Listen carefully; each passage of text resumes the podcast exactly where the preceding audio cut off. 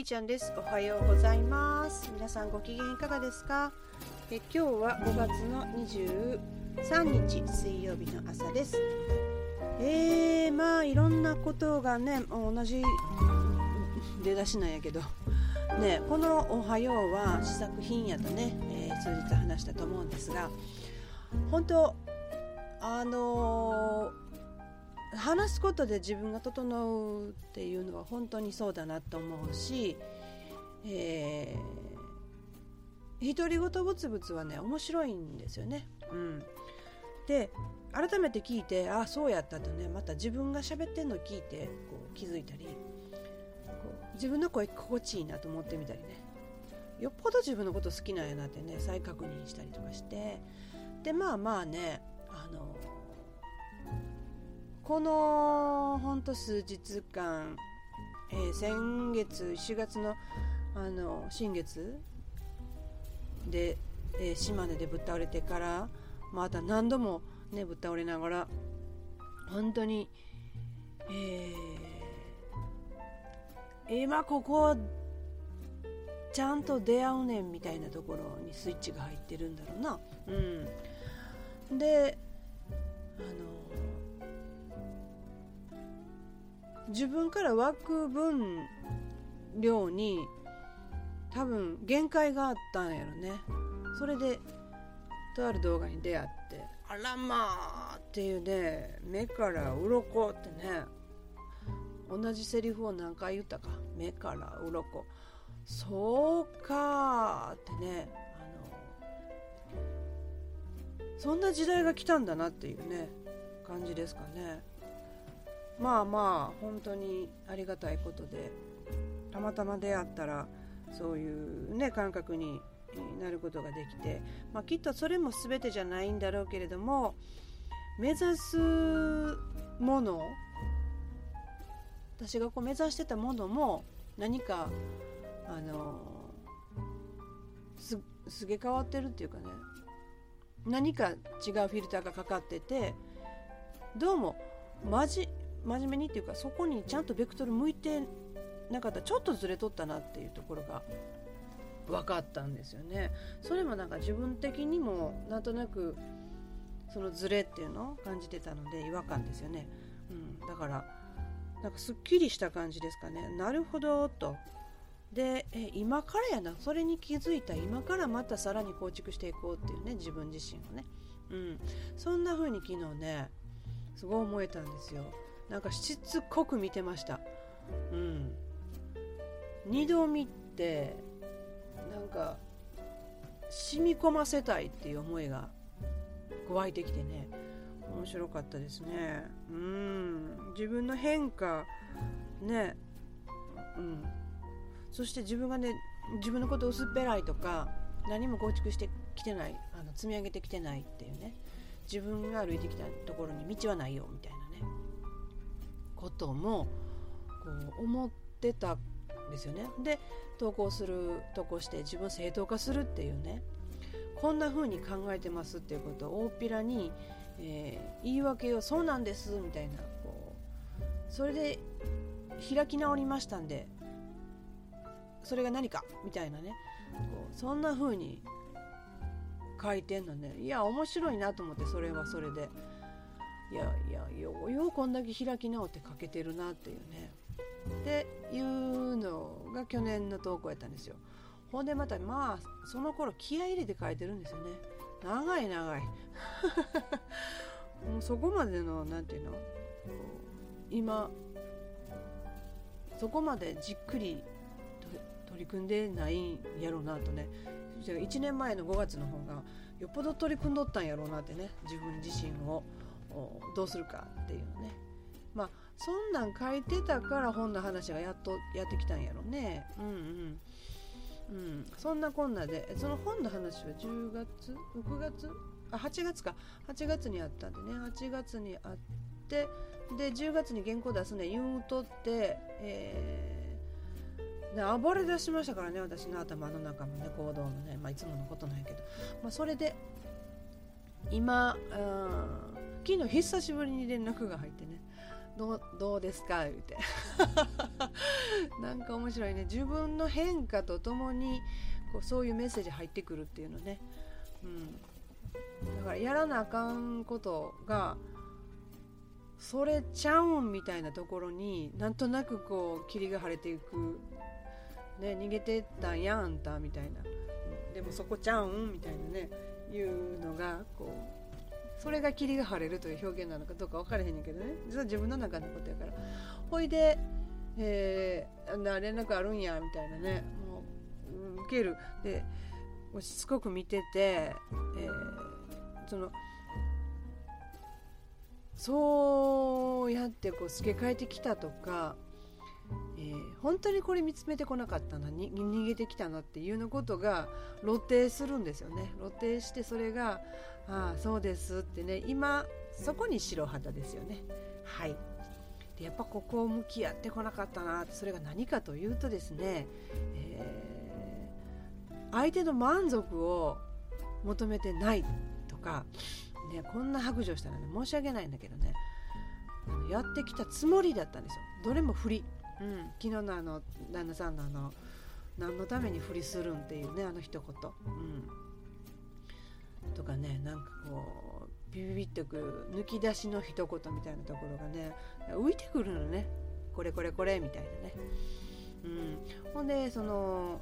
うん自己満足っていうのと自分勝手とかね自己中心的とかっていうことにも向き合ったことがあったんだけど結局行き着かへんのね。何が悪いのってところで止まるんよね、うん、そうじゃないよねっていうことの違和感を持ちながらあのなんとなく来て、えー、で今そこなんだなっていうね。だから自分がちゃんとサービスっていうものとか相手の満足相手のことを思って相手に合わせるっていう満足ええええじゃなくて、えー、自分がやることによるうん相手が必要とする分量みたいなことかな、うん、そこの見極めができない、えー、自分があの言いたいから言う、えー、やりたいからやるっていう。相手の受け取る準備を無視するっていうんですかね、うん。うわなんかすごいぴったりくるわ。無視する。そうそう。そこなんですよね。それをしてきたなっていうね、だから、えー、相手の思ってることを相手が欲しがってることをわざとしない言わないとかねそんなこと決めてたんですよ。それもそう思ってるのは本当ってこうね聞かれたことがあってものすごいざわついたんですよ。その時にもちゃんと出会ってるくせに向き合ってないんですよ。まだそんなはずはない。自分は間違ってないってね。こう呪いをねずっとこう奥底でで何かこう次元の違う、えー、なんか神様ごとみたいなことにすげ替えて、えーなんか自分は特別なものなんだみたいなところで、えー、暴れてるんですよ。なんかそれにそう思い込もうというね。そうするとなんか、えー、なんていうの？なんか自分でがそれで正当化するって納得させるっていうそんな感覚ですかね。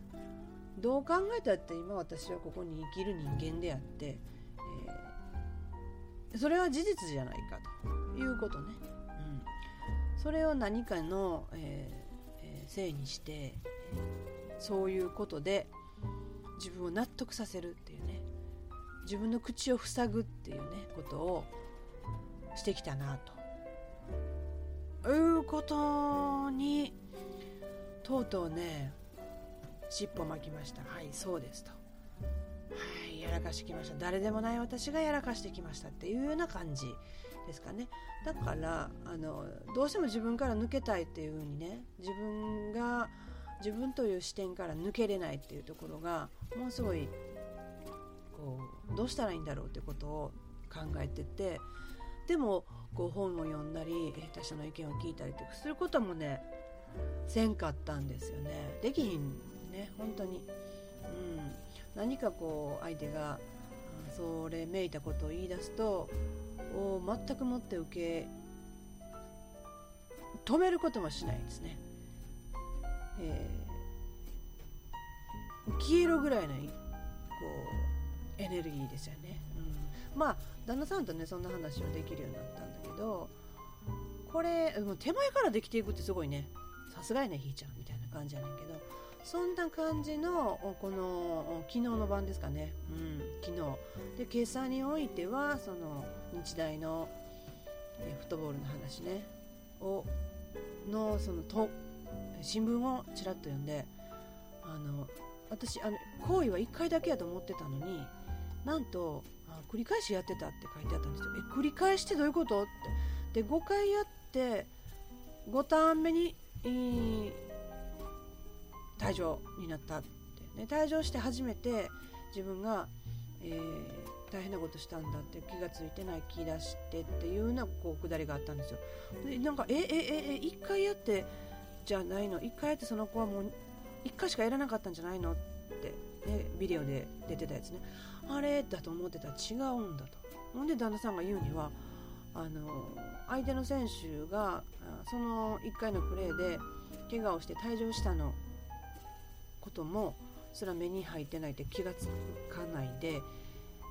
その選手がターゲットだったみたいね、うん、私もテレビも新聞も読まへんもんやからね。ごめんなさいね。知らないやつが喋ってるんやけど。ターゲットが何度もさっき倒したのにまたおるっていうそれが同一人物にしか見えなくってだから何度も倒しに行ったっていうことだったと。そこまで、えー、自分の中から抜けられなかった彼がいたわけですよ。自分の中というかもうそれしか他にないっていうね。あの本当に極限ですよね。もう奴隷のドドドド奴隷みたいな状態になって。他者のというよりも自分のですよね、うん、そんな感じの状態だったというのに、えー、を聞いて私もねいやそんな風に言う旦那さんのことがなんでよみたいなね。彼には、ね、そうやって食って書かれるのでねいやそんなはずないわとかって言うてでもそれを落ち着いて私には説明してくれるんですよ。だから言って。でもそれが上からに感じてた頃は上からにすごい感じてたからさらに聞けなかったんだけどここ最近はこう言ったところで彼はひるまなくってそんなことに。